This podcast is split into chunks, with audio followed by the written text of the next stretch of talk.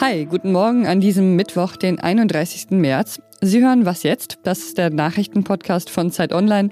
Ich bin Pia Rauschenberger und meine Themen heute sind die mögliche Testpflicht für Unternehmen und die Corona-Situation in Portugal, wo die Fallenzahlen extrem gesunken sind. Hier hören Sie aber wie immer zuerst die aktuellen Nachrichten. Guten Morgen, ich bin Christina Felschen. Bis gestern wurden 31 Fälle einer Hirnvenenthrombose nach Impfung mit dem Covid-19-Impfstoff von AstraZeneca gemeldet. Neun davon verliefen leider tödlich. Das war Bundesgesundheitsminister Jens Spahn gestern Abend auf einer Pressekonferenz mit der Kanzlerin. Sie haben eine neue Kurskorrektur beim AstraZeneca-Impfstoff bekannt gegeben. Die Ständige Impfkommission rät, ihn nur noch für Menschen über 60 zu nutzen, weil weitere Thrombosen aufgetreten sind, vor allem bei jüngeren Frauen. Erst Mitte März waren AstraZeneca-Impfungen nach einer mehrtägigen Pause wieder angelaufen. Der SPD-Gesundheitsexperte Karl Lauterbach rechnet nicht damit, dass die Impfkampagne dadurch verlangsamt wird. Das AstraZeneca-Mittel sei wirksam und für Ältere ausreichend sicher, sagte er. Für Jüngere gäbe es andere Präparate.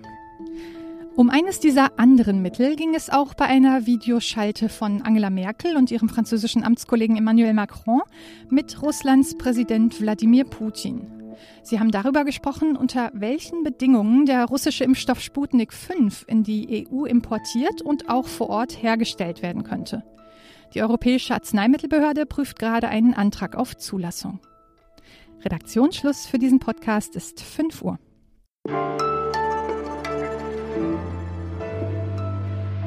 Man kann sich inzwischen ja einfach im Internet diese Corona-Schnelltests bestellen, wenn man mag. Da kosten sie allerdings so zwischen 5 und 12 Euro, je nachdem eben welche Marke und was gerade verfügbar ist. Wenn man sich also testen will, bevor man ins Büro geht, könnte das teuer sein für ArbeitnehmerInnen.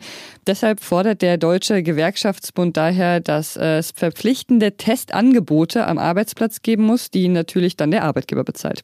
Aber dagegen gibt es auch schon Widerstand und ich möchte darüber sprechen mit meinem Kollegen Ingo Malcher aus dem Wirtschaftsressort der Zeit. Hallo Ingo. Hallo Pia. Bundeskanzlerin Angela Merkel hat ja gesagt, man müsse das Testen in den Betrieben wahrscheinlich verpflichtend machen. Also rückt die Corona-Testpflicht für Unternehmen näher?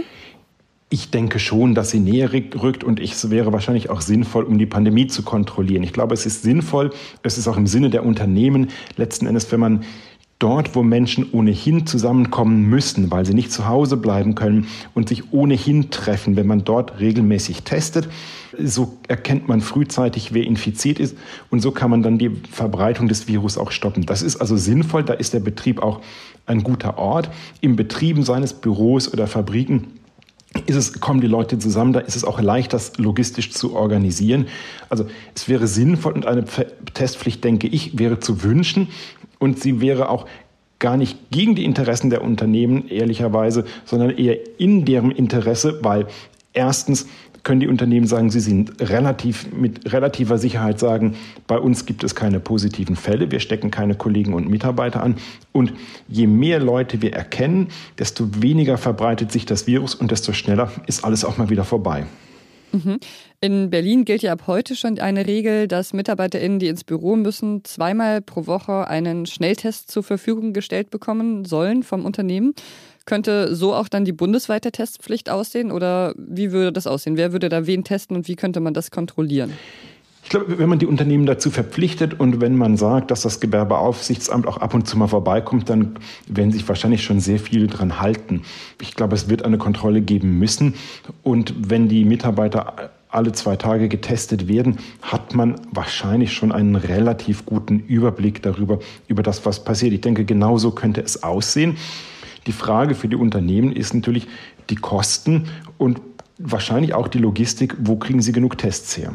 Mhm, deshalb sträuben sich die Wirtschaftsverbände wahrscheinlich auch dagegen. Laut einer Umfrage der Deutschen Industrie- und Handelskammer von März geben 19 Prozent aller Betriebe an, ihre Belegschaft regelmäßig zu testen. Das ist ja jetzt noch nicht so viel, oder? Das ist noch nicht so viel. Das ist natürlich auch ein bisschen zu erwarten gewesen. Dass man ehrlicherweise sagen muss, so schnell sind die Betriebe nie vorne dabei, wenn es darum geht, Geld auszugeben für eine Sache, die man sowieso schon hat, nämlich die Leute kommen ja sowieso ins Büro. Also warum soll ich dann noch mehr Geld ausgeben? Da ist man dann eher ein bisschen geizig, wobei ich denke, das ist sehr kurzfristig ähm, geblickt, weil lieber halte ich meine Belegschaft gesund und verhindere die Ausbreitung eines Virus, dann muss ich vielleicht übermorgen mal doch für 14 Tage meinen Betrieb schließen, weil, ich, weil ich so viele Leute habe, die sich krank gemeldet haben. Aber natürlich stellt sich die Frage für die Unternehmen, das, ist, das sind hohe Kosten. Wenn man jetzt mal einfach rechnet, 10 Euro pro Tag, stellt man sich vor, man hat einfach nur mal 10 Mitarbeiter und das dann mal zwei. Da kommen schon Summen zusammen aufs Jahr gerechnet und erst recht bei richtigen, richtig großen Betrieben was will man machen? Wir sind in einer Pandemie und da muss man natürlich auch ein bisschen sich anstrengen ähm, und jetzt ein bisschen extra Anstrengungen unternehmen, damit man das in den Griff kriegt. Da ist auch die Verantwortung der Unternehmen, der Betriebe wirklich gefordert. Alles klar, vielen Dank, Ingo. Ich danke dir, Pia.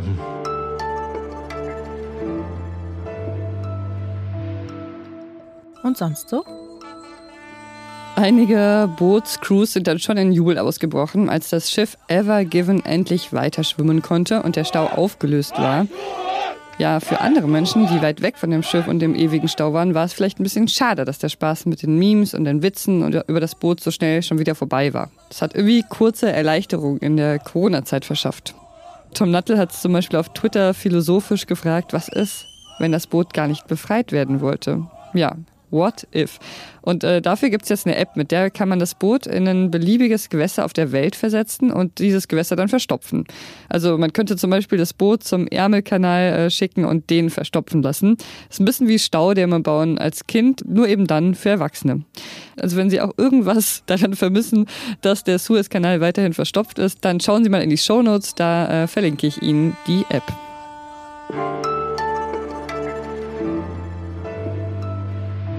In der Corona-Zeit wandeln sich einige Länder ja innerhalb von wenigen Monaten von Sorgenkindern zu Vorbildern, zum Beispiel Portugal. Anfang Februar hat die Bundeswehr dort noch äh, SanitätssoldatInnen hingeschickt, um das Land bei der Bekämpfung der Pandemie zu unterstützen und eine Intensivstation vor Ort zu betreiben, weil es da eben nicht genug gab. Ich habe mir damals Sorgen gemacht, weil eine gute Freundin von mir in Lissabon wohnt und damals lag die Sieben-Tages-Inzidenz in Portugal bei 900.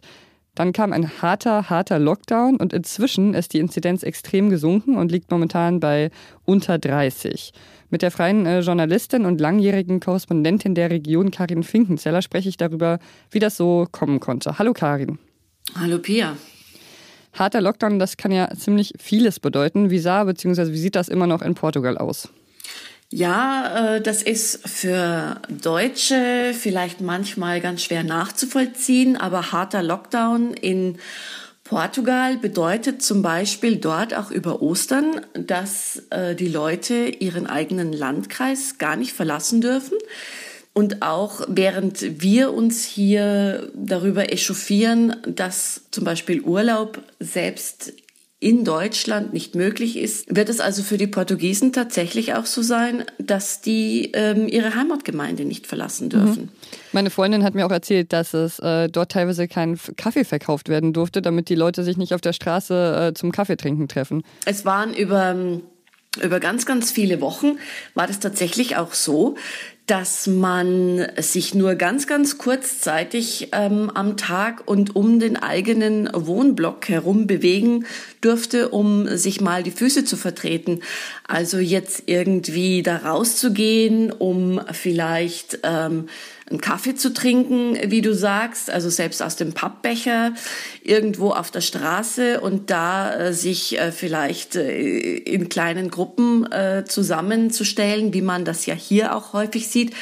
Das war völlig undenkbar. Und man muss auch dazu sagen, solche Dinge genauso wie eben jetzt äh, diese Beschränkung darauf, dass man den Landkreis nicht äh, verlassen darf, sowas wird auch tatsächlich von der Polizei überwacht.